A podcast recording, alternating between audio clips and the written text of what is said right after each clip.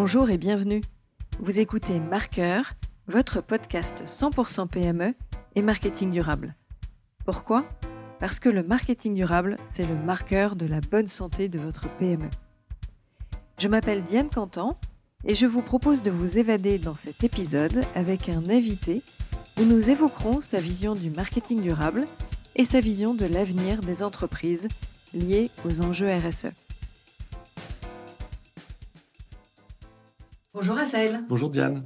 Enchantée. Merci d'avoir accepté d'être mon invité aujourd'hui pour euh, évoquer un certain nombre de, sujets, des sujets plutôt quantitatifs, des sujets de mesure, qui ont certes un lien avec euh, le marketing et la communication, qui a un lien plus global mhm. au niveau de la RSE.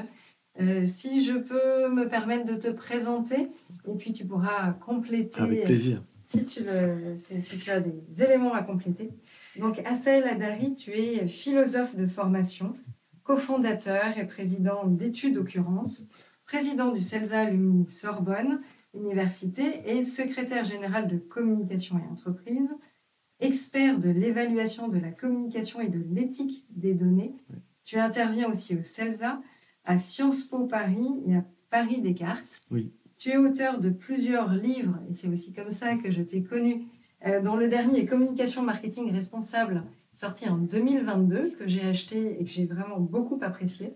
Euh, c'est d'ailleurs euh, à cette occasion-là que j'ai aperçu il y a quelques mois une conférence que tu animais autour de la communication responsable et je suis venue du coup en avril 2023 sur cette thématique-là avec des tables rondes magnifiques, des beaux invités. Et, donc tu as très gentiment accepté euh, de euh, faire partager tes, idées, ton avis, ton expertise auprès de mes auditeurs euh, marqueurs aujourd'hui. Donc, je te remercie. Est-ce que tu as des, à toi. des points que tu aimerais préciser sur ton bah, un parcours? un, petit élément qui est, qui, qui est, plutôt sympathique et de ce livre dont tu parles, qui est, a, reçu en fait récemment le prix de l'Académie des sciences commerciales. Voilà, c'est le, le, Grand Prix, ah, ouais, Grand Prix 2023. Mais au-delà de, bon, au-delà du plaisir de recevoir des prix, ce que j'ai trouvé euh, plutôt sympa, c'est euh, euh, puisque moi je m'inscris dans cette ligne-là, de, dire que la communication et le marketing est une science et est une science aussi au service du business et pas juste un monde euh, parallèle. Il y aurait le business d'un côté, puis le marketing et la com responsable de l'autre. Donc j'étais franchement content de, recevoir un prix, mais ce prix-là en particulier, où il y avait tous les mots qui comptent pour moi, science et commercial. Mmh. C'est pas forcément euh, évident. Bah, pas forcément évident. Pas forcément évident. Déjà de dire que le marketing et la com euh, sont reconnus comme une science, c'est déjà pas évident. De dire qu'ils sont vraiment contributifs euh, du business, c'est pas évident. Et de dire que le marketing et la com responsables sont bien liés au business. Alors là, c'était vraiment pour moi que c'était une, c'est l'Académie des sciences commerciales, c'est une vénérable institution. Hein. C'est plus de 63 ans. donc qui, qui, en 2023, il prime ce livre-là j'ai trouvé, au-delà de ma personne, c'était symbolique. On est en train de changer de. Je l'ai pris comme ce symbole-là. C'est ce que je leur ai dit en voilà. C'est ce que c'est ce que je leur ai dit en recevant le, en recevant le prix. Après, j'espère que voilà, c'est pas juste euh, un élément éphémère, mais en tout cas, euh, au-delà de ma personne, je l'ai vraiment pris comme ça, plutôt pour le pour la thématique. Félicitations. Bah, merci. Et pour les futurs euh, à venir. Oui, c'est ça, exactement. J'espère. Ouais, j'espère. Alors, est-ce que tu pourrais nous décrire les prestations de ton entreprise Oui. Occurrence. Bah, occurrence, c'est un cabinet d'études. Donc, euh, cabinet d'études, ça veut dire qu'on fait des études qualitatives, quantitatives, qu'aujourd'hui, on, évidemment, on regarde d'autres formats de, data, euh, celles des réseaux, des data issues des réseaux sociaux, ce qu'on appelle en bon français le social listening, c'est-à-dire l'écoute des réseaux sociaux et l'analyse. Et puis, euh, et puis évidemment, mais ça, ça va être tout l'objet de notre échange, euh, on intègre de plus en plus d'autres données, et notamment les données euh, de la RSE, euh, pour, conduire en fait des diagnostics complets et avoir finalement une équation la plus complète possible pour nos clients qui sont, des, qui sont des entreprises ou des institutions publiques. Donc une entreprise qui n'est pas nouvelle, qui date un peu. Qui date d'il y a 28 ans. Euh, ça fait 28 ans qu'on on s'est créé en 95, en effet. Comme tu avais déjà cet axe-là à l'époque et, Non, pas. Alors, euh, le, métier, oui, hein, le métier d'être euh, d'être un tiers de confiance, d'être un évaluateur, de travailler sur la notion de retour sur investissement, de tableau de bord, etc. Oui, parce que ça, c'est. Notre signature, d'ailleurs, elle n'a pas changé depuis, depuis la création d'occurrence en 95. C'était c'est éclairer vos décisions. Donc, les décisions, c'est bien les dirigeants des entreprises pour lesquelles on, bosse qui, prennent les décisions, mais la question c'est sur la base de quoi? On peut le faire sur juste la base de l'intuition, on peut faire sur du pifomètre, sur du doigt mouillé. Nous, on prétend que il faut ça, il faut très bien l'intuition, très bien l'expérience, mais quand même un petit peu de données, un petit peu de raison, un petit peu de rationalité, c'est pas mal. Et donc ça, ça n'a pas changé. En revanche, euh, pour être très euh, euh, clairement, la notion de RSE, de, responsabilité, n'était pas du tout présente dans le projet en 95. D'ailleurs, j'ai regardé un peu, parce que je, me souvenais de ce sujet-là, et en fait, 95, c'est en fait, c'est l'année de, la, de la première COP en Allemagne. je n'en ai, enfin, je l'ai retrouvé pour, pour notre échange là, mais je, aucune, aucun souvenir. Pas d'incidence par rapport à... Non, alors par rapport à mon métier, pas du tout. Ouais, pas, non, pas du tout. C'est, c'est, c'est euh, moi, je sais, peut-être on va en parler, mais je sais dater en tout cas euh, ma rencontre, je le dis souvent comme ça, avec le sujet. voilà, je, la, ma rencontre avec ce sujet, c'est la norme ISO 26000. Donc euh, certains font des rencontres avec des gens. 2010. 2010. donc moi, je rencontre une norme. Donc Certains vont dire, ce mec est complètement fou, euh, on rencontre des gens, on rencontre pas une norme, etc. Euh, mais en tout cas, quand on fait un métier de mesure, euh, découvrir une norme qui dit la RSE, vous croyez que c'est un truc un peu de foufou, etc., etc. Mais en fait, ça se met en norme, ça se pilote, ça se monitore, ça se travaille. Et donc, en fait, parce que parce qu'on peut voir la norme, on peut voir la RSE de ce point de vue-là, alors c'est un vrai sujet euh, dans une langue que peut comprendre un patron d'entreprise. Là, je me suis dit, ok, là, on a, ça m'a parlé. La norme, en plus, elle est, elle est très belle. C'est aussi surprenant de dire ça, parce que je parle de rencontre avec une belle norme. ça peut paraître un peu surprenant, mais euh, cette norme, elle est, elle est très, très atypique par rapport euh, à la norme ISO 9001 qu'on connaît, ou des choses comme ça. Elle est extrêmement bien écrite, elle est, elle est, elle est très travaillée en matière, je voudrais presque dire littéraire. Et donc, elle fait ce, cette symbiose entre quelque chose qui est tout à fait euh, classique d'une norme, avec euh, des cadres, etc., une proposition de, euh, de, de, structure, etc., et en même temps, un vocabulaire, une manière d'appréhender qui est très pertinente par rapport au sujet RSE. Et assez peu d'entreprises l'utilisent ou il y a... Alors en fait, il y a beaucoup d'entreprises qui utilisent des référentiels qui sont basés sur la norme ISO 26000 parce que la norme ISO 26000 quand elle est arrivée, elle a, dit en fait, euh, euh, prenez-moi, voilà, utilisez-moi, euh, mettez, cette norme dans le fond de sauce de, tous vos diagnostics RSE. Et donc, depuis, bah, quand vous allez vous être certifié AFNOR RSE, en fait, au fond, c'est la, la, la norme ISO, ISO 26000.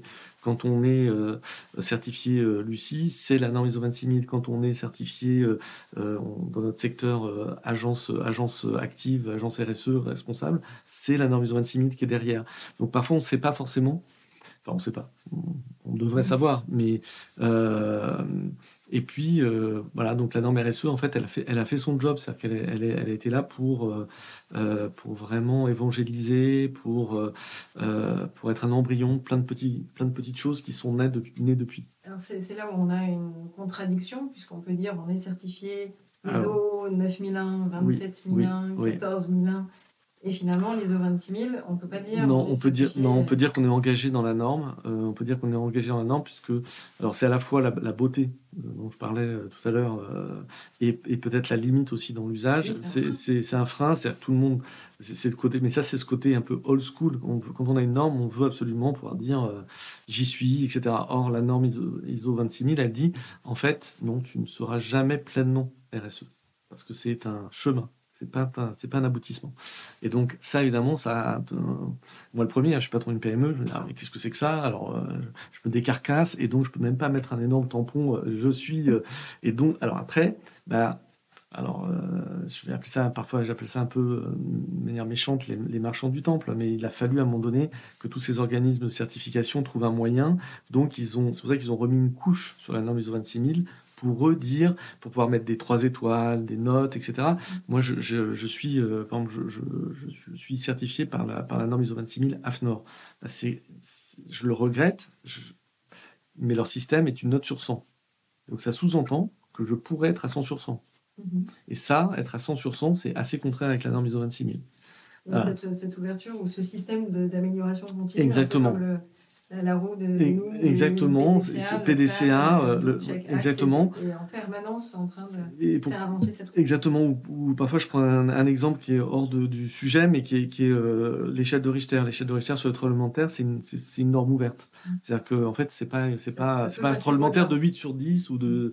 C'est un jour peut-être qu'il y aura un énorme tremblement à 14 sur 14. Enfin, euh, et, et, en fait, la RSE, c'est plutôt apercevoir.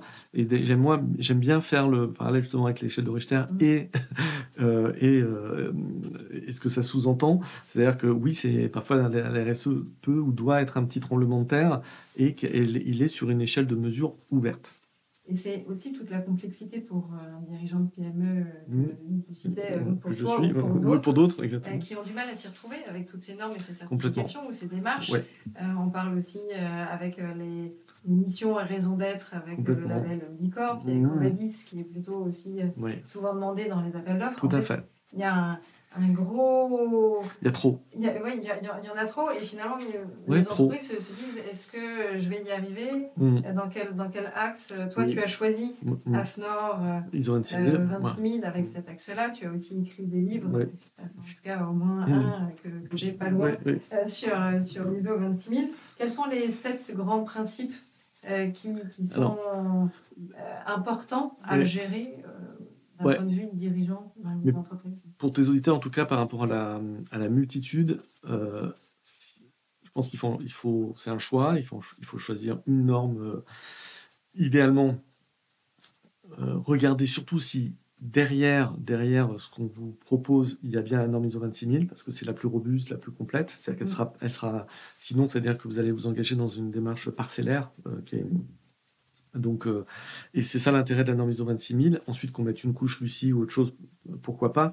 Mais euh, il faut que le fond soit la, norme ISO 26000 parce qu'elle est exhaustive. C'est-à-dire que la norme ISO 26000, elle pose, on parle parfois de la marguerite. Si, vous, si vous allez voir des images, vous tomberez souvent sous un format un peu de marguerite avec sept, on appelle les sept questions centrales de la norme ISO 26000. Euh, et en fait, en regardant juste ce dessin-là, vous comprendrez euh, cette dimension holistique, la dimension de complétude de la norme. Elle passe en revue l'interne, la loyauté des pratiques, euh, évidemment l'environnement, etc., etc., le droit du travail. Enfin, tout, toutes les composantes de la RSE sont prises en compte et justement pas une partie. Et son dernier grand mérite, c'est de dire il y a le cœur de la marguerite, le, le, cercle du milieu, qui est la gouvernance. Et donc, en fait, elle vient vraiment. C'est pour ça que c'est une norme, je trouve, très. Euh, de patron, quoi. Enfin, une norme qui engage le dirigeant parce qu'on lui dit, mais tu peux faire plein de trucs sur plein de sujets, tant que tu n'as pas intégré la RSE dans ta gouvernance, en fait, tu n'y es pas. Tu n'y es pas, euh, voilà, tu n'y es pas.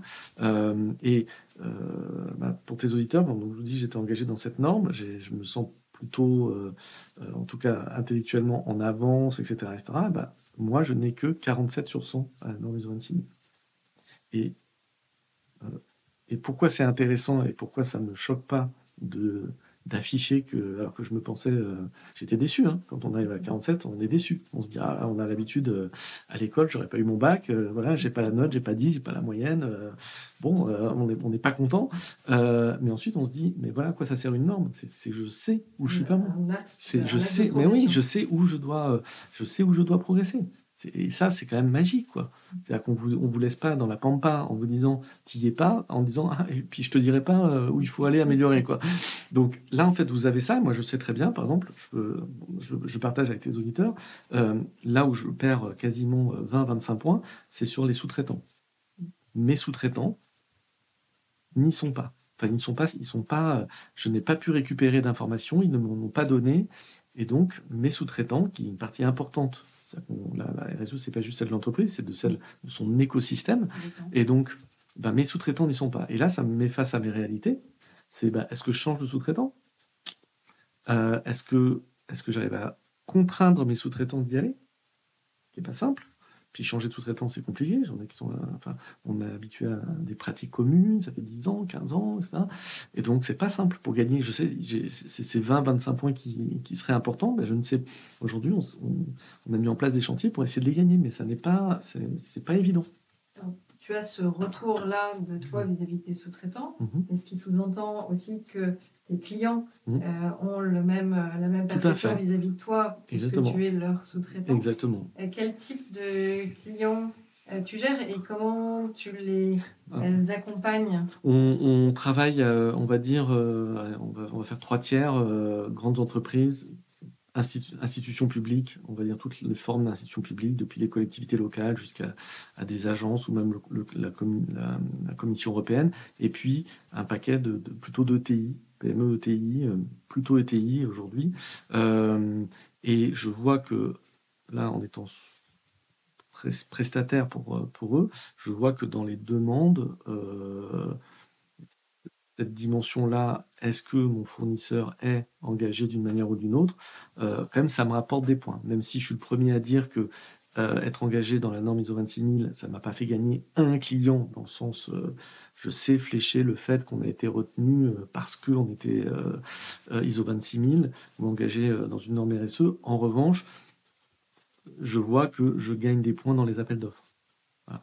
Évidemment, par rapport à la, à, la, réponse, comme on dit, la réponse technique, et puis à la réponse sur le prix, euh, le fait que je sois engagé dans une norme RSE euh, pèse peu. Néanmoins, je vois que je gagne des points par rapport à d'autres. En tout cas, tu as encore cet avantage-là, cette avance. Oui. Euh, oui. Et particulièrement, oui, c'est ça. Et particulièrement dans les, dans les appels d'offres publics. Donc là, si parmi tes auditeurs, il y a des, mm. gens qui travaillent pour le public, là, clairement, ça commence à devenir un élément euh, plus, que, plus que nécessaire. C'est un point, je pense, que, qui va commencer à faire vraiment la différence et ceux qui n'y seront pas, euh, là, euh, peut-être un jour perdront des, marchés. Dans les prestations que tu proposes, mm propose le cabinet mhm.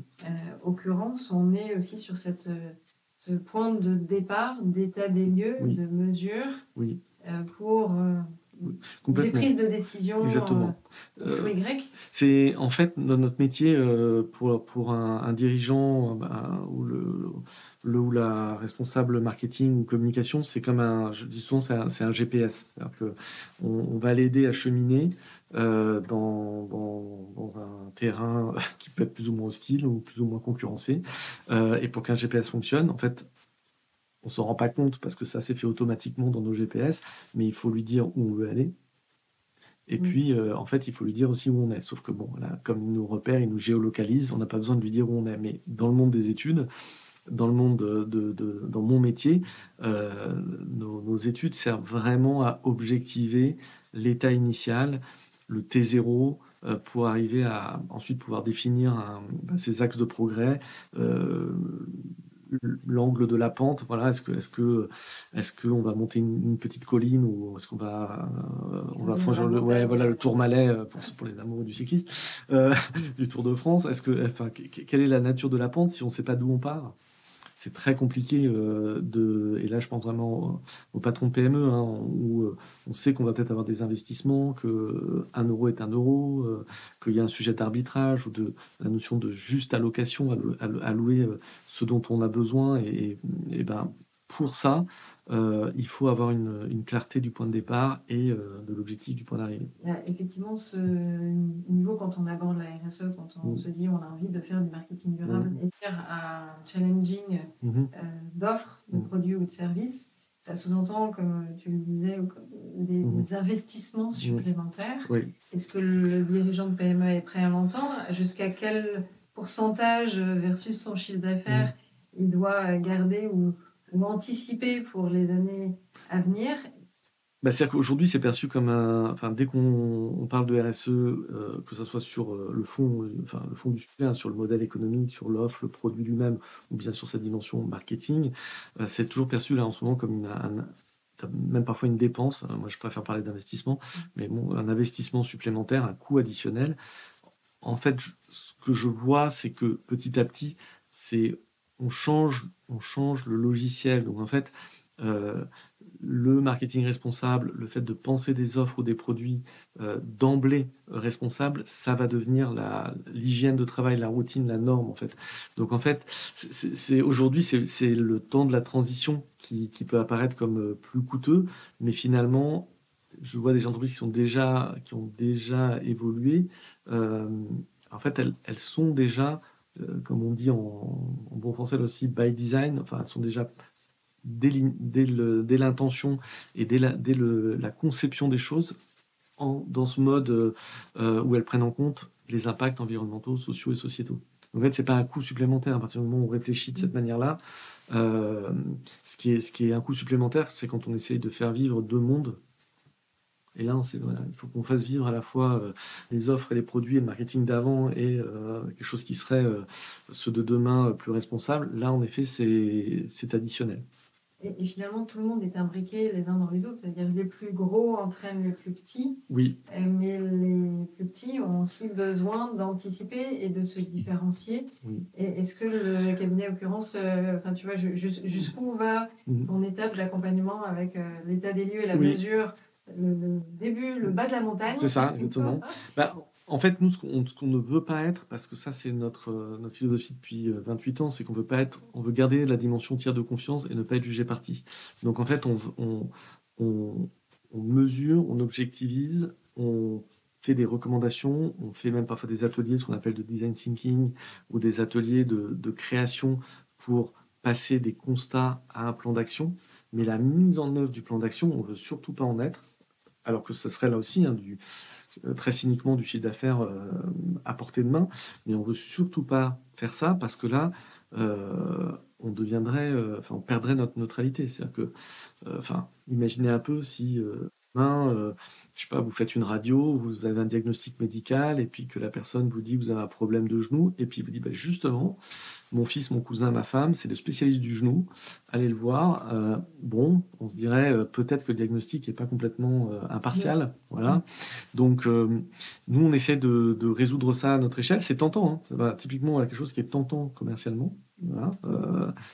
mais que vraiment, depuis 28 ans, on ne fait pas. En revanche, puisque justement, on n'a aucune arrière-pensée mercantile après notre travail, alors en revanche, on se permet d'aller très très loin dans les recommandations et euh, d'être très. Euh, ça donne beaucoup de liberté de ton. Enfin, c'est-à-dire que voilà, on n'a pas à recommander euh, le scénario A, B ou C. On est vraiment très. on peut aller très loin dans les. Et même, pas dans la provocation, mais c'est pour ça que je parlais un peu de tremblement de terre. Tout à l'heure on peut aller assez loin dans la, le fait d'être un peu le perturbateur ou le secouer la pulpe, mmh. parce que on ne cherchera pas à vendre quelque chose derrière. Et, et en fait, ça, c'est une position assez euh, à court terme qui peut se dire on, perd de l'argent, et puis en fait, assez vite, on se dit mais quel, quel confort de travail. Dans les recos de, mhm. de clients que tu as mhm. pu euh, avoir, est-ce qu'il y a eu euh, cette notion de, disrupter complètement l'offre ou de dire carrément même je peux être amené à suggérer dans les hypothèses de supprimer une gamme de produits, de services est-ce que ça ne rentre pas dans les attentes futures des consommateurs qui sont en lien avec cette démarche durable responsable. Alors oui, euh, plusieurs questions, enfin plusieurs réponses dans ta question, mais euh, oui, ça arrive qu'on aille jusqu'à euh, proposer dans l'innovation, soit on parle de l'innovation incrémentale, soit on parle d'innovation rupturiste. Et donc quand c'est rupturiste, ça peut remettre en question des, bah, des états de fait ou des, lignes de produits ou des la manière de présenter ou même de, une offre. Euh, donc il peut y avoir en effet des, scénarios qui sont réellement rupturistes où on va, aller assez loin dans le bah, dans le dans l'échelle de Richter hein, des tremblements. Euh, euh, en revanche, il y a quand même toujours un point, et ça on pourra en reparler parce que ça peut être un peu contre-intuitif, c'est que la question est la sous-question dans ta question, c'est est-ce que c'est par rapport à un point de vue de consommateur? Et en fait, parfois, le consommateur est beaucoup plus réactionnaire et conservateur que l'entreprise. Et c'est ça, en fait, c'est dans ces, dans ces cas-là que c'est beaucoup plus compliqué. Parce qu'en fait, le consommateur, il n'est pas, forcément prêt. Il aime bien son Nutella et il a envie d'avoir du Nutella. Quoi. Voilà. Et si on lui fait à moins 50%, il y a euh, d'un seul coup euh, une émeute dans un supermarché. Donc en fait, c'est pour ça que ça replace beaucoup plus la. C'est pour ça que moi je parle plutôt de marketing responsable que durable, parce que ça remet un mot qui est important, c'est que le dirigeant d'entreprise, il est responsable. Alors, que responsable, ça s'applique plus à une personne, à une personne morale, l'entreprise, à une personne physique euh, qui est le, dirigeant, alors que durable, on sait tous qu'on n'est pas durable nous-mêmes. Donc, voilà. donc, alors que responsable, on peut, on peut quand même avoir l'espoir de l'être. c'est la différence que tu fais entre le responsable et le durable, parce que souvent on a marketing responsable. Ça, c'est, ça, c'est pour. Ouais. C'est, ta, ta, vision. Euh. En fait, ça, c'est, ça, c'est plutôt l'argument. Euh, euh, pour impliquer mon interlocuteur qui est le dirigeant d'entreprise en disant toi tu es responsable mais tu pas durable en fait tu sais tu, vas pas durer mais par contre pendant tout le temps de ta vie euh, tu vas être responsable. Donc c'est une manière de après il y a une autre l'autre nuance plus technique c'est que dans responsable souvent dans durable il y a simplement il y a, principalement on va dire l'idée de d'environnement. Alors que dans responsable il y a aussi tous les autres enjeux qui sont pas que l'environnement c'est la notion les notions de diversité les notions d'inclusion etc etc que, que moi moi je retrouve plus justement cette norme ISO 26000, c'est-à-dire la dimension, ces fameux sept, piliers de, la, de l'ISO 26000, je les retrouve plus dans nos responsables que durables. Voilà. Euh, mais, mais sinon, la, ce, petit, euh, ce, petit point euh, pour plus personnel, je pense que c'est comme ça aussi que le dirigeant doit, doit percevoir quand nous on arrive avec un diagnostic. il peut y avoir parfois, encore une fois, une vision un peu confortable en disant bon, j'étais, euh, je me sens engagé, mais puisque mes consommateurs n'ont pas l'air super engagés, eh ben, on va rester plan-plan. Et donc c'est là où c'est là où il y, a, un effet de, euh, de, courage, on peut appeler ça comme ça, je pense, euh, de, de courage, d'intuition, où là, c'est là où d'autres éléments peuvent prendre le pas. mais quand on regarde la, les françaises, elle est ça peut être décevant, ça peut être euh, triste, ça peut être ce qu'on veut, mais nous, toutes les études convergent vers le fait que la France, les Français, dans leur ensemble, euh, bah, il n'y a pas de génération Greta, que quand on regarde des chiffres euh, un, peu, violents, les Français, Français continuent, et c'est même des pics, ils jettent 8 kilos de vêtements par an, ils ont 5,6 écrans par foyer, et on est devenu en 2022 le deuxième pays après les États-Unis en nombre de piscines par habitant après les États-Unis. Après les États-Unis, c'est la France. En ratio piscine, euh, donc on dit aux Français euh, qu'il y a un chaos climatique devant nous. Leur première urgence, c'est de se faire construire une piscine. Parce que, bah oui, ça, va rafraîchir. Quoi. Euh, donc, c'est pour ça que c'est. Et donc, vous voyez, c'est là, là où. enfin, c'est là où on ne peut pas tout attendre. Et c'est ça qui peut parfois être perturbant pour un dirigeant et qui peut lui faire peur. Mmh. c'est que l'entreprise, au travers de ses offres, au travers de ses produits, elle a une grande partie euh, de la transformation.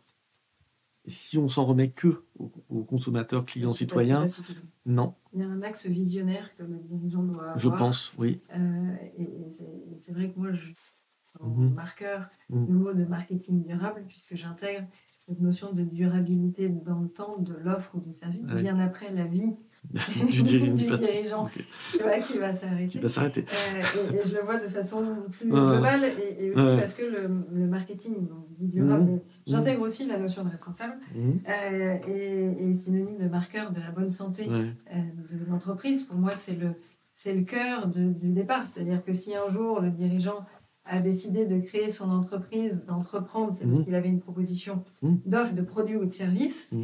euh, et qu'il y avait un besoin euh, en face. Donc il a bien eu cette démarche euh, de, création d'offres, de marketing, et que quand on le fait avec le cœur, forcément, on embarque les gens plus loin. Qu'est-ce que ça t'inspire alors déjà, il y a, y a alors, ouais, je vais répondre sur ce point-là, mais tu as employé un, autre mot avant qui est la notion de besoin. Et en fait, si on est sur le besoin, certes, mais en fait, y a, là où ça coince pour moi, c'est qu'on est très souvent sur, sur le fait de, donner envie et pas simplement de répondre à un besoin en fait. Mm. Et, et, ça, c'est quand même, enfin, c'est quand on regarde l'histoire du, du, métier de marketeur et de communicant, euh, avec, euh, là, je laisserai tes, auditeurs aller, aller, aller farfouiller, voir la, la vie et l'œuvre d'un dénommé Ernest, qui est un peu le père de nos métiers, début du XXe siècle, qui a un peu, un, peu posé tous les, les, fondamentaux qui restent assez valables sur la notion d'influence, sur la notion de désirabilité, d'attractivité, etc. Euh, qui a une vie euh, très très singulière. Euh, lui, son, son, une des citations qu'il a rendu célèbre, il a écrit un livre qui s'appelle Propaganda. Donc, Et, une des phrases qu'il évoquait souvent en disant Mon métier, c'est de souffler aux gens des rêves qu'ils n'ont pas encore eus. Et donc là, on n'est pas du tout sur un besoin. Mm. C'est-à-dire qu'on est vraiment sur le fait de. On n'a pas besoin de Nutella. J'ai rien contre spécialement contre Nutella, enfin un petit peu, mais pas plus que ça. Mais on n'a pas besoin de Nutella fondamentalement pour vivre. On en a envie. Et donc la question, c'est euh, cette envie. Il y a quand même un bon nombre d'entreprises, de PME, de TI, de grandes entreprises qui sur l'envie des gens et pas sur leurs besoins. On n'a pas besoin d'avoir 8 kilos de vêtements par an euh, qu'on jette. Euh, on en a envie. Et, c'est toute cette nuance entre consommer moins mais mieux hmm. ou consommer utile. C'est-à-dire, hmm. effectivement, hmm. euh, j'ai eu la chance d'échanger avec Jacques Attali, pas si longtemps que ça, sur l'impact positif du soloprenariat. Et, et il aborde cette économie de la vie versus mort. Mhm. Donc l'ensemble des entreprises qui devraient se poser la question euh, de est-ce que mon produit, mon offre est utile pour la planète? Est-ce qu'il y aura une utilité pour les, pour les générations futures. Et donc mhm. il fait un distinguo avec les entreprises qui devraient euh, mourir ces prochaines années et d'autres qui vont perdurer parce qu'il y a cette notion d'utilité. Et, donc, effectivement, de répondre à un besoin. Tu cites le textile, euh, c'est une évidence. On pourrait vivre des années et des années euh, sans avoir à produire euh, de nouveau un mètre euh, de, tissu ou un, mètre de, produit et on peut habiller toute la planète avec. En fait. Mmh. Et en même temps, et en même temps, en tout cas, aujourd'hui, on n'a pas forcément une réponse parce que moi, j'essaie toujours d'être, c'est peut-être mon, c'est peut-être mon propre de mon métier ou la déformation professionnelle, mais j'essaie toujours d'être mesuré. C'est vraiment sans, sans, jeu de mots, vraiment. Mais euh, c'est, j'ai quand même pas de vision très claire sur mais qu'est-ce qu'on fait de ces dizaines de millions d'emplois, ou peut-être centaines de millions d'emplois à l'échelle du monde, sur ça, à la place de ça euh, Ok, on enlève le textile, on enlève la voiture, ouais, mais, mais on parle de centaines de millions. Enfin, on ira, ça, ça parce que là, on est sur des euh, besoins d'occidentaux, mhm. euh, mais qui font vivre l'économie. Aussi. et c'est pour ça que moi, je ne suis pas du tout condescendant sur le, la, notion de, de financement nord-sud. voilà, c'est un vrai sujet aussi. Mhm. on dévie un peu. Hein, oui, oui, on dévie un peu. mais par exemple, sur ces sujets, voilà, c'est quand même sur, sur ces sujets-là où. c'est pour ça que moi, dans la notion de responsable, et d'ailleurs dans l'ISO 26000, il y a bien la dimension économique de l'entreprise aussi. Elle, doit avoir une croissance, elle doit, enfin, l'ISO 26000 ne, ne, ne, plaide pas, enfin, en général ne plaide pas pour la décroissance, par exemple.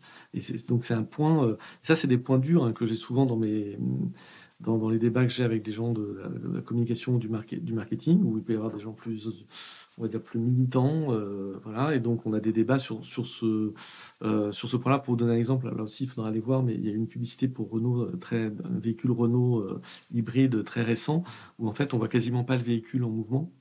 Euh, il est arrêté dans le garage. Dans le garage. On, voit la même pub.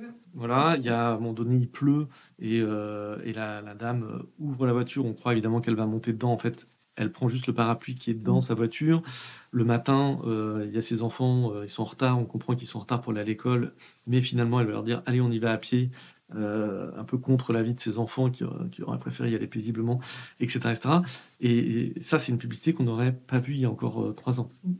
Euh, néanmoins, quand je discute avec un certain nombre de, mes, petits camarades, ils me disent Oui, mais ça reste une, publicité pour vendre une voiture qui, qui, qui pèse, je sais pas, je ne connais pas le 500 kilos, enfin voilà, etc. etc. Et, et, donc, on a des débats sur euh, mais voilà, on est toujours dans un sujet de euh, consommer la propriété d'une voiture. C'est ma voiture qui est dans mon garage, mmh. même si c'est pour pas bouger, euh, ce qui est d'ailleurs le cas, pour le dire, hein, de, la majorité des voitures, en tout cas dans, pour, les, pour, les, gens qui dans un monde urbain. donc voilà, c'est des débats qu'on peut avoir comme ça et qui à la fin, à la fin, à la fin, viennent questionner en effet plutôt le sujet croissance, décroissance, monde capitaliste, etc mais on, s'éloigne un peu. Mais euh, par, rapport à, par rapport à ce que tu évoquais sur le marqueur, euh, et ça c'est un point sur lequel euh, je, te rejoins en partie, mais on, peut avoir un point ensuite qui... Mais là aussi c'est ma déformation professionnelle. Moi, le, sujet du cœur, je, le, je le vis, et en tout cas ça a été un, un élément qui est très en amont, c'est l'étincelle. Pour moi c'est vraiment l'étincelle qui fait que je bascule et que j'agis. Euh, mais ensuite, c'est moins ma boussole euh, durablement. C'est-à-dire que je, suis plutôt un être à sang plus froid peut-être. C'est-à-dire que le, je, trouve que pour durer, on a besoin d'une boussole euh, peut-être un peu plus austère, mais euh, plus voilà plus de tableau de bord, indicateur, etc., etc. Euh, et je me méfie dans la durée de pas du cœur, mais de, quelque chose qui, aurait pu être une, passade. Alors, je, pense que moi, je suis marié depuis 27 ans, donc je suis pas concerné, mais en fait, en France, il y a quand même en fait, le taux, c'est 45% de, de, divorcés, en fait. Donc je me dis, hmm, c'est que malheureusement, peut-être parfois, notre cœur qui nous a dit qu'on aimait quelque chose, euh, ou quelqu'un, euh, un an, deux ans, trois ans, sept ans plus tard, il nous dit qu'en en fait, on l'aime plus. Et donc, je, parfois, je m'en méfie parce que je, je pense qu'il peut être un peu versatile ou un peu, euh, un peu changeant, etc. Et, et, je me dis, bon, voilà, l'eau bout à 100 degrés, ok, c'était vrai il y a 100 ans, c'est vrai demain, ce sera vrai. Et, donc ça, il y a, l'étincelle du cœur pour moi, il y a le, voilà, le petit le twist qui se fait qu'à la fin, on, s'aligne vite, mais ensuite, mon sujet, c'est plutôt la, la balance. C'est-à-dire que, fait, la balance, c'est-à-dire que je... Euh, pour faire durer une action, pour l'améliorer dans le temps, voilà, mon, marque, mon, mon, driver, ça va plutôt être ça. Et, et les deux sont pas du tout, du tout euh, dans des mondes parallèles. Euh, un de mes bouquins, euh, un des bouquins que j'ai écrit, j'ai l'air très pénible enfin, sur la mesure, sur les KPI, sur machin, etc. La préface du livre, c'est Philippe Conticini qui l'a, qui l'a fait, donc champion, regardent les émissions sur la pâtisserie, vous le voyez de temps en temps. Il a été champion du monde de pâtisserie. C'est vraiment un, et en fait, lui, il explique assez bien ça euh, dans, la préface, euh, qu'il a eu la gentillesse de, de, me faire. Il explique euh, à quel point il y, a, y, a, un élément très instinctif, voire presque animal, voire très passionné, passionnel, quand il crée. Où là, il va faire des essais, des erreurs, il va aimer, détester, justement. Enfin, ça va être un moment de, de, très, très, très, de, voilà, très fou presque. De, Et puis à un moment donné, il a sa recette, et là, son sujet à lui, c'est comment mon Paris-Brest, tous les jours, il a le même goût, tous les jours, il a le goût parfait, tous les jours, dans toutes mes boutiques, il est pareil, il est parfait à, mon, à ma vision euh, créative du départ, et là, il a une balance à 0,1 g. C'est-à-dire que là, on déconne plus, enfin, on déconne plus. On n'est plus dans la. On ne touche plus. Il n'y a pas d'erreur possible. Ouais, il n'y a plus d'erreur parce, que, parce qu'à un moment donné, il y a cette notion de, de pérennité, pérennité de la recette, pérennité de la qualité. Et il y a la phase euh, hyper créative, ou peut-être qu'on va faire euh, Paris-Brest, voilà, et puis à la fin, ok, il faut que le grammage de sel il soit, il soit constant, quoi. Euh, à 0,1 gramme, enfin des trucs qu'on n'a même pas dans nos, dans nos, dans, nos, dans nos cuisines, voilà. voilà. Et donc c'est ce mélange-là euh, qui, en tout cas, moi, qui, qui m'anime beaucoup. Alors tu parlais mm. de KPI et mm. d'indicateurs. Mm. Quels sont les indicateurs clés qu'un directeur market ou un hmm. directeur com peut suivre? Et puis après, on abordera peut-être euh, des indicateurs plus globaux et RSE que le dirigeant d'entreprise bah, Encore une fois, de 1995 à, 2000, ma rencontre avec cette fameuse norme ISO 26000, 100% de notre activité, et ça reste encore une grande partie de notre activité, c'était vraiment de mesurer cette notion de de retour sur investissement. C'est-à-dire, on confie au directeur marketing, à la directrice marketing, euh, des ressources, des moyens, etc., etc. Et en face, en face on lui demande euh, d'optimiser cette ressource ou de créer de la valeur avec cette ressource. Souvent, il y a ce qu'on appelle, alors là je vais employer deux mots un peu intello, mais il y a, ce qu'on appelle des effets, euh, des effets cognitifs. C'est-à-dire que ce qu'on demande à un directeur marketing, c'est de transformer l'opinion. C'est là où on retrouve la notion d'influence.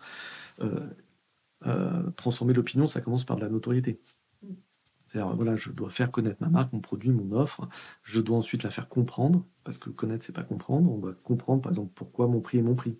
Euh, si je suis euh, dans, dans, une offre un peu premium, bah, pourquoi ton produit à toi, il vaut 15% de plus que le concurrent? Bah, Ça, ça c'est encore cognitif, mais c'est aussi le travail de pédagogie, de faire comprendre. Et puis ensuite, on va éventuellement avoir une étape encore d'indicateurs, donc c'est des KPI cognitifs, c'est euh, la notion d'adhésion. Est-ce qu'on, notamment, euh, notamment quand on est dans l'innovation, c'est ce qu'on teste beaucoup. Hein, le niveau d'adhésion euh, à une innovation? Et puis il y a une dernière étape qu'on peut, qui est encore le, stade ultime des effets cognitifs, c'est la notion d'incitation à. ça on mesure, on mesure tout ça, et c'est des KPI dans le tableau de bord du, directeur marketing, il y a tout ça. Et après, on passe dans des indicateurs qui sont ce qu'on appelle des indicateurs conatifs, d'effets conatifs, c'est les comportements. Donc ça peut être par exemple le fait que quelqu'un clique et je, génère un lead. Générer un lead, le nombre de leads générés, c'est souvent des indicateurs euh, de base euh, du directeur marketing en termes de ROI. Tout ça, en fait, ça s'inscrit souvent dans ce qu'on appelle là aussi en bon français un funnel ou un entonnoir.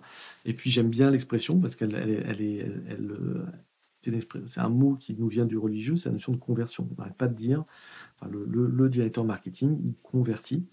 Euh, il convertit des gens qui ne connaissaient pas la marque en, en, personnes qui connaissent la marque, qui ne comprenaient pas, qui la comprennent, qui, etc. Et on fait tout le, tout le cycle. Et ça, c'était bah, ça, c'était avant.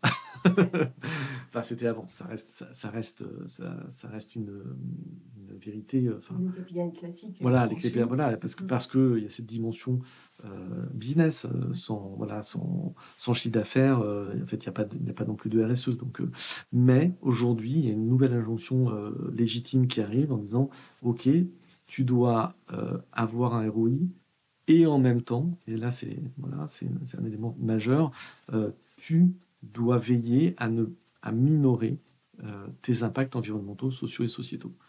Euh, c'est-à-dire que oui, tu vas continuer à faire ton salon professionnel parce qu'il est majeur pour ton business, tu vas avoir un, stand sur ton salon professionnel, mais ce stand, tu vas le faire différemment, tu vas le penser différemment, tu vas, tu vas je sais pas, si tu as des, euh, et c'est pas que du, on verra, ce n'est pas que des indicateurs euh, carbone ou etc. Tu vas aussi probablement penser les choses différemment sur ton stand. Nous, on travaille beaucoup sur la dimension événementielle, sur la mesure de l'impact de, l'événementiel. il y a un élément qui, a, qui, change, qui change très très radicalement depuis, plusieurs, depuis déjà plusieurs années. c'est par exemple le fait que les hôtes et les hôtesses ne sont pas forcément des mannequins. Et oui, là, on n'est pas sur du carbone on n'est pas sur le carbone. Euh, voilà, exactement. Moi, je me souviens, il n'y a pas si longtemps, par exemple, dans les, dans les agences d'hôtes et d'hôtesses, euh, je crois que vous n'aviez pas plus que de la taille 40 ou, euh, voilà, au 38, un truc comme ça. Quoi. Donc, en fait, et ça, je ne dis pas que c'est plus le cas, pas du tout à 100%, mais c'est plus du tout le cas c'est beaucoup, beaucoup, beaucoup moins le cas. Donc en fait, on n'est pas que sur des sujets carbone. Et on n'est pas que sur... Euh, euh, je me souviens encore, dans des grands salons professionnels, il n'y a encore pas, pas, pas, si longtemps que ça, mais plus récemment, euh, pour attirer le chaland, on avait parfois même des défilés qui n'avaient rien à voir, des défilés de jeunes filles en maillot de bain qui n'avaient rien à voir avec le sujet, le propos du stand, quoi, en fait. Bon, ça c'est fini, c'est fini. mais, mais, heureusement, il y a des grands événements aussi ont donné le ton. Le, Tour de France, il s'est radicalement transformé aussi par rapport à ça, hein, sur tous les plans. Carbone. des, critiques aussi. Exactement. Euh, il y avait des critiques, etc. Et donc, et ça fait quatre ans que euh, font que ASO fait des grands efforts euh, et, c'est très bien et c'est pas fini, les efforts continuent, etc., etc. Donc. les JO l'année prochaine. Exactement. Complètement. Tout sera scruté aussi. Totalement, totalement. Et voilà, exactement. Euh, euh, par exemple, euh, je sais pour voilà pour avoir suivi un peu le sujet, vous aurez des, mais c'est là je, pense que cet exemple-là sciemment, parce que vous allez voir il y a cette ambivalence, vous aurez des, vous n'aurez quasiment plus de d'accès à des bouteilles de coca, mais ce sera du verre consigné et des mmh. fontaines. Mais, mais d'autres gens pourraient me dire ah mais ça reste du coca. Mm. c'est comme tout à l'heure avec la voiture. C'est-à-dire que, ah bah oui, euh, Coca va vendre du Coca. Euh, mm. Simplement, ils vont le vendre différemment que le faisaient avant. Mais, et c'est là où on peut avoir des, des, degrés de d'idéologie, de, enfin des, degrés vis-à-vis du sujet qui peuvent varier. Euh, moi, j'y vois plutôt toujours, j'essaie toujours de voir le verre à moitié plein et de me dire c'est un progrès, c'est une amélioration notable, etc. etc. Euh, d'autres qui ont une vision un peu plus stricte euh, ou radicale, ou c'est tout simplement un sujet d'urgence, peut-être pas le, euh, sur lequel je, peux m'auto-diagnostiquer en disant j'ai peut-être pas le même niveau d'urgence que d'autres, vont avoir une, position pas, pas, similaire à la mienne. Est-ce que tu peux me citer quelques actions durables et responsables mmh. dont, dépendent les équipes market donc, en tout cas, quand on réfléchit à si on veut demain se dire, je, je, me mets à faire non plus du marketing, mais du marketing responsable, et moi je rajoute toujours pour pas oublier l'autre dimension, en fait, on fait du marketing efficace et responsable pour mm. que, en fait, pour que les deux mots euh, cohabitent tout le temps, pour pas qu'on se dise, euh, euh, tiens, d'un seul coup, mes équipes, s'il y a des, dirigeants de PME, ils me disent, bah oui, mon, directeur marketing, je le paye pas pour sauver la planète, en gros. Oui, il faut qu'il ait toujours, je vous confirme qu'il faut qu'il ait toujours des indicateurs de ROI. Mais voilà, il doit, euh, il doit avoir en plus euh, des indicateurs. Donc on va avoir des indicateurs de type, euh, et moi je parle souvent d'éco-socioproduction et pas juste d'éco-production. Donc les actions de marketing, on doit les éco-socioproduire. Euh, et, on, et, on, peut mesurer. Et là, on va me dire Ah là, mais mesurer son bilan carbone, euh, euh, il faut un prestataire. Eh ben non, aujourd'hui, on a des outils, certains outils qui sont gratuits. On a une calculette universelle gratuite mhm. qui est faite par l'Association des agences conseillers en communication, la ACC. C'est un tableur Excel bien fait avec EY. C'est fiable, c'est simple. Euh, et en tout cas, si on veut. Sur toute la partie événementielle. Sur toute la partie, notamment événementielle, objets mm. publicitaires, euh, vidéos, etc. Donc, euh, si vous faites de la publicité, bon, c'est, là, c'est plus pour des annonceurs, voilà, mais il y a aussi ça. et en fait, résultat, on, on, peut s'y mettre. sans, sans, effort. C'est-à-dire que c'est pour ça que y a, on dit toujours là, là où il y a une volonté, il y a un chemin. Hein, et avant, sur le chemin, on me disait ouais, il y a la volonté, mais quand même tout ça, ça coûte cher et tout. Bon, aujourd'hui, il n'y a plus que la volonté qu'il faut, qu'il faut mettre en œuvre parce que globalement, on a, on a des outils. Le, chemin, ouais, le chemin est prêt et les outils. Ouais. C'est vrai que par rapport à il y a 10 ans. Exactement. Ans, exactement. On ouais, ouais, exactement. Sur ouais. Sujet. Vraiment. Euh, et, puis, et puis, voilà, les outils, les, enfin, les, tous les prestataires, toutes les chaînes de valeur, la chaîne, euh, par exemple, la chaîne des traiteurs, vous pouvez, la chaîne des standistes, vous, vous trouverez à chaque mm. fois des prestataires qui ont fait le travail, qui ont fait l'effort. Donc là, il n'y a plus beaucoup d'excuses pour dire oh là là, mais moi, je ne trouve pas le prestataire, je ne trouve pas l'outil, je ne trouve pas machin. Euh, donc on va avoir des indicateurs comme ça, euh, voilà euh, quelque chose que pour, montrer que c'est pas toujours encore une fois il y, a, le carbone mais pas que le carbone. Bah, par exemple, vous avez une offre ou un produit. Bah, par exemple, si on fait du marketing responsable, on arrête J'imagine que personne chez tes auditeurs ne le faisait, mais on arrête par exemple d'acheter des faux commentaires, des faux fans ou des faux likes sur les réseaux sociaux par exemple. Ça, c'était à l'époque euh, pour augmenter. Euh, voilà, hein. oui, oui, bah, c'est, mais c'est, c'est, malheureusement, ce temps-là n'est pas totalement révolu. C'est nous, quand on fait des audits, et aussi qu'on est souvent encore à entre 15 et 20 de faux. Oui, comme ça. Oui, ouais. Donc, euh, donc attention. C'est-à-dire que et là, pareil, c'est pour ça que je parle souvent moi. Alors c'est bah, le mot que j'allais employer. C'est exactement le mot que j'allais employer. Donc tu vois, parce qu'en fait là-dessus, mm. avant que la police vienne vous chercher, qu'un juge vienne vous chercher, il faut, voilà, il y a peu. Enfin, il y a très peu de risques, je le dis, euh, il y a très peu de risques qu'on vienne nous chercher, il faut arriver à démontrer qu'il y a un préjudice, etc. Donc en fait, ça renvoie plutôt à l'éthique. C'est-à-dire que l'éthique, c'est vraiment quand on n'a pas le gendarme au-dessus de, hein, de, au de l'épaule, est-ce que je fais ou est-ce que je fais pas? Globalement, là, euh, faire des faux commentaires, ça coûte pas cher, c'est quasiment invisible. Donc en fait, ça le seul levier pour ne pas le faire, c'est votre éthique. Euh, et c'est là que ça devient d'ailleurs euh, intéressant. et on peut me dire aussi, ah mais mes concurrents le font. Et c'est tout le sujet que tu as évoqué tout à l'heure, c'est de se dire, euh, et donc c'est tout le sujet en se disant, bah oui, tes concurrents le font, etc. etc. mais mm. il ne faut pas le faire. Un axe de différenciation. C'est mm. aussi ce que tu abordes, mm. cette notion de sincérité et d'honnêteté dans la transparence des messages marketing qui se retraduisent dans les outils de com et Tout à fait. dans ce qui se décline Complètement. Euh, sur les campagnes de pub, euh, oui. sur, d'autres sujets. Exactement. Cette notion de, d'humilité, voilà, d'un discours d'humilité, de dire qu'on n'y est pas si on n'y est pas, de pas de pas survendre, de, si évidemment d'être dans, toujours dans, en marketing et en com, c'est, le point de base hein, du marketing responsable, c'est le discours de preuve. Euh, il y, a une expression que j'aime bien, qui est, on, a, on a un collaborateur ici qui est, d'origine québécoise, et donc il a, il a, une expression, il a, ses bah, expressions, euh, mais il y en a une qui est vraiment euh, très intéressante. Il, dit en gros, les, les, babines viennent après les bottines. D'abord, d'abord on fait, et après on parle. Voilà. Donc les babines, elles viennent après les bottines. Voilà. D'abord, d'abord on fait les choses, d'abord on délivre, puis après, on raconte. Après, on a, on a la légitimité pour raconter euh, ce qu'on a, ce qu'on a, ce qu'on a accompli. Euh, ça, euh, voilà, dit dans un discours de marketing, ça s'appelle un discours de preuve, voilà, et, et de vraies preuves avec un tiers de confiance, et pas, de, pas des autolabels, pas des évaluations qu'on a fait dans, dans, sa cave tout seul dans un coin, etc. Est-ce que tu peux nous parler aussi de ton triptyque autour de la ah. raison d'être? Oui, la moi, je parle souvent, enfin, face à la raison d'être, et on a eu beaucoup, beaucoup, évidemment, on a, fait beaucoup d'études pour des entreprises, soit en amont, soit en aval, soit pendant.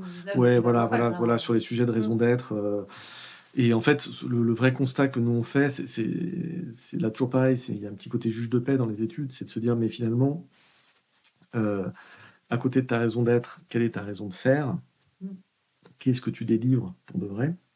Et notamment, au moment de la crise Covid, euh, bah, certaines entreprises ont été confrontées à un moment intense où euh, ben, c'est justement, enfin, selon la, phrase un peu connue, c'est quand la mer se retire que l'on voit qui se baigne tout nu, quoi. donc, euh, ben, des moments de crise et des moments de crise, on, la mer se retire et on voit qui, qui a fait et qui n'a pas fait, quoi, qui était au rendez-vous. Euh, je sais pas, pour prendre un exemple que j'aime beaucoup, qui est la Maïf. Euh, voilà, pendant la crise Covid, la Maïf a remboursé tout ou partie des primes d'assurance automobile en disant à ses, sociétaires donc, mm. vous n'avez pas roulé, donc, vous n'avez pas pris de risque, donc j'ai pas eu à rembourser, donc je vous rends votre cotisation. Le montant. Voilà. et ça, et même ils ont fait encore plus fort, ils ont dit bah, si vous n'en voulez pas du montant, on flèche vers une association qui en bénéficiera. Donc là, il y a un petit côté, euh, comme diraient mes enfants, ils ont plié le game. Euh, il n'y avait pas beaucoup de choses qu'on pouvait faire. Et là, on n'est pas dans la tchatch, on est vraiment dans le faire. Et puis je rajoute moi un autre élément, et ça je le, d'ailleurs c'est que, enfin c'est pas marrant du tout d'ailleurs, mais je le disais bien avant le, les sujets sur l'inflation, mais je disais le troisième, le triptyque, c'est raison raison d'être, raison de faire et raison d'avoir. Il y a un vrai sujet, et là on en revient à cette notion, euh, si une innovation, si un élément RSE, si votre raison d'être aboutit à une offre ou des produits qui ne sont plus achetables par vos clients, vous ratez la raison d'avoir. Et là, on le voit sur le bio, par exemple, en ce moment. Le bio, c'est vraiment une vraie crise en France, une vraie crise sur le bio. Le lait bio commence à avoir des gens qui vendent leur lait bio comme du lait normal pour avoir un débouché économique. C'est-à-dire que c'est. Il y a une différence de prix. Il y, a une différence de prix qui n'est pas, qui est pas, qui est pas accédable. C'est pas que c'est pas que c'est pas que c'est pas. Euh, là, le groupe IFOP euh, vient de sortir un, Il y a une grande partie de la France qui a, euh, en, gros, qui, qui reste chaque mois avec 100 euros sur. donc, donc, en fait, il y a un sujet, c'est d'accessible. C'est pas l'acceptable, c'est est-ce que c'est accessible l'idée? euh, manger manger de la fraise euh, de la fraise du Tarn bio, bah, c'est pas forcément accessible. donc euh, donc c'est tout le problème. D'ailleurs, j'ai eu une fois dans un, dans un, dans un séminaire, enfin dans une conférence, un débat sur sur la marque de fast fashion chinoise Shane, et il y a des, des, personnes qui me disaient mais mais c'est très condescendant de, de, de critiquer parce que moi, ça me permet d'accéder à quand même des vêtements euh, à la mode. Mhm. Voilà. Euh, et, donc, il y a tous ces débats-là entre euh, la raison d'être et la raison d'avoir, en fait. donc, moi, je, à chaque fois que je, je parle de cette notion d'entreprise à mission, raison d'être, j'essaie d'amener mes clients à, vraiment réfléchir sur vraiment aussi le pacte de l'action. Enfin, qu'est-ce qu'on fait concrètement? Enfin, Ou stress tester la, raison d'être face à l'agir et quand même mettre toujours cette composante économique euh, dans ce troisième pilier en disant mais à la fin des fins, euh, qui achète quoi concrètement? Qu'il y a ce marché? euh, Exactement. et quelle est la taille de, ce, marché Exactement. ou alors sinon on arrive sur des niches. Oui. Après ça peut être un choix. voilà. un choix de positionnement. Voilà, ça peut être un choix de positionnement. complètement. Qui peut complètement évoluer par rapport au démarrage Tout à fait. de, l'entreprise avec Hmm. sa vision de, de produit ou de, service. ça, ça, fonctionne aussi bien pour le B2C oui, pour complètement. le B2B. Il y a, complètement. Il y a de, deux réflexions. Tout à fait. Dans les questions que j'ai l'habitude de poser aux invités, mm -hmm. l'éco-geste, est-ce que tu en as un que tu aimerais partager ou un qui est utile pour les générations futures? Tu peux pas parler de tes enfants ou, oui. ou, d'autres? Est-ce qu'il y en a un que tu as envie de partager? J'en ai un que j'ai envie de partager et bon, cette question-là, on l'avait, on l'avait préparée. Enfin, tu me l'avais, tu m'avais dit que tu posais cette question-là en permanence, etc. Donc, je, elle m'a fait réfléchir parce que je me suis dit. Hmm, Lequel je, ouais, ouais. Et en fait, je me suis dit, je vais, je vais prendre en tout cas quelque chose qui me représente et qui me et qui, et qui peut être un pas de côté, mais en tout cas pour moi, je le classe comme un éco-geste. C'est un éco-geste plutôt euh, intellectuel. C'est mon éco-geste à moi, c'est en fait c'est d'être nuancé. Et en fait, je pense que c'est un éco-geste. Euh, parce que je, je pense qu'aujourd'hui, en 2023, euh, avoir un, regarder le monde, regarder les choses, regarder euh, euh, l'actualité, regarder ces sujets de RSE dans une démarche de nuance. Il y a un livre que j'aime beaucoup qui, de, qui est signé par Jean Birenbaum qui s'appelle Le courage de la nuance. Mhm. Euh, et en effet, c'est un vrai travail que d'être nuancé.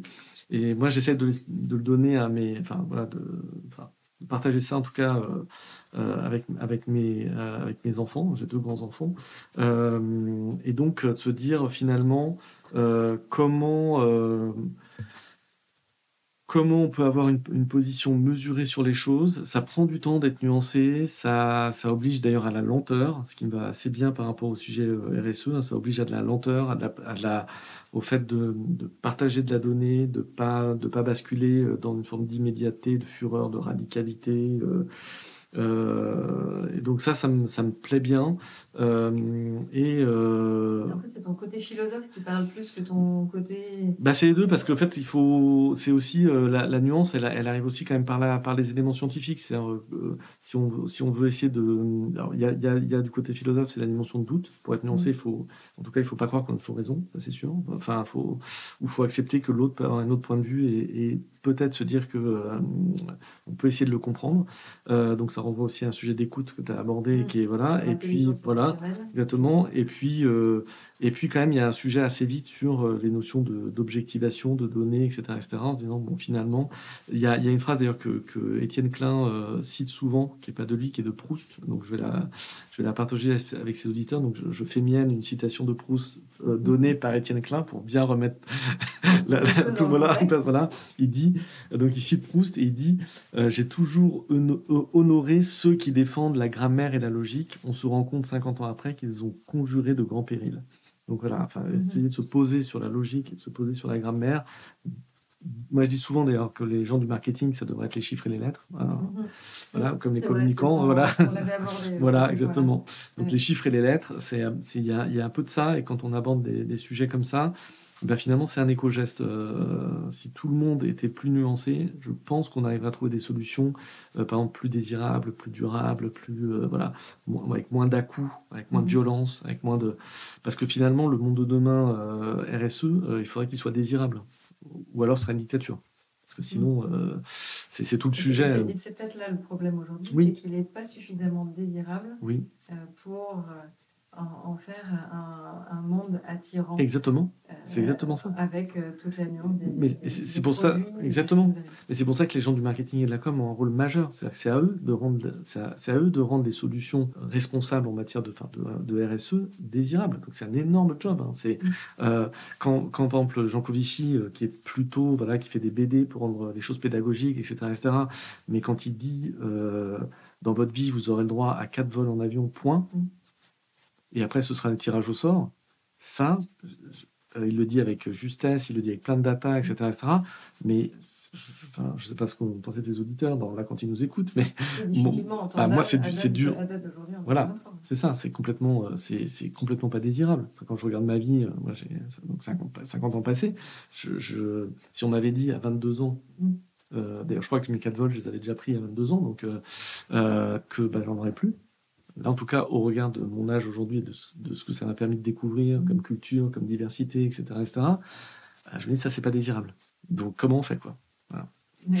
Et ça, ça va être les gens. Mais, mais ça. Euh, est-ce que ça va être le, mot de la fin euh, Est-ce que, est que tu as pensé à un invité que je pourrais convier Oui, j'aimerais bien que tes auditeurs entendent Thierry Libart. Euh, Thierry Libart, qui est qui a justement eu un pied euh, dans l'entreprise pendant des années, qui a ensuite euh, euh, passé une thèse, qui est devenu un patron de laboratoire de recherche en sciences de l'information et de la communication, qui est aujourd'hui